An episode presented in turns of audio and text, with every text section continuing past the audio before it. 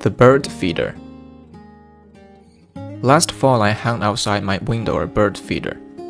Now, not knowing the first thing about wild birds, I assumed that as soon as I hung the bird feeder outside, a multitude of beautiful birds would be swooping to my new addition. Days, weeks, and months went by. No birds. I asked so many people what to do. What was I doing wrong? Nothing, most of them replied. Just wait. So I waited and waited and waited, trying everything possible to attract these birds. I cleaned up the deck. I changed the feed. I washed the feeders. I even made the cat go out the other door. But nothing seemed to work. So I waited with patience and hope. Two months later, on a Saturday afternoon, I froze. What to my eyes had appeared on the bird feeder but the most beautiful bird I have ever seen in my life? All of a sudden, hundreds upon hundreds of birds were appearing from everywhere.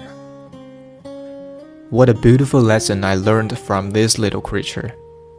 Patience and hope and things will attract beautiful things in life. I never realized how much patience I really do have and how much I do rely upon hope to sort out the questions in my heart. So I keep hoping and waiting, waiting and hoping. I will try to use this little lesson with so many other things in my life. I guess patience is a virtue after all.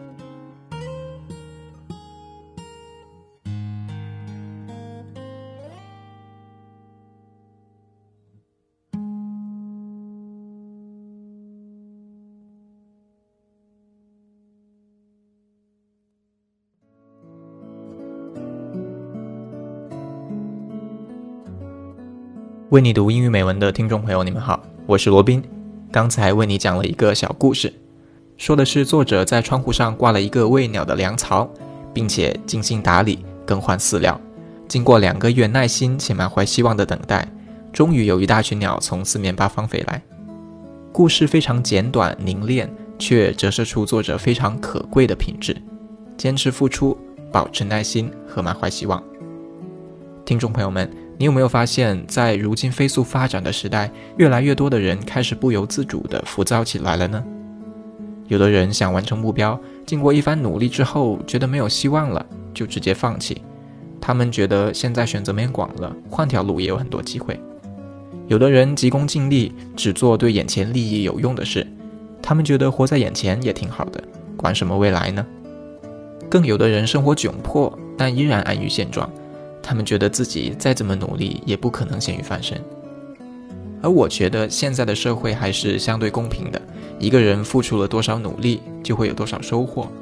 可能这份收获没有那么早到来，但是只要我们坚持、坚信，它总会在未来的某个地方以某种形式回馈自己。今天把这个小故事分享给大家，也与大家共勉：坚持付出，保持耐心，满怀希望。今天的节目就到这里，我是罗宾，我们下期再会。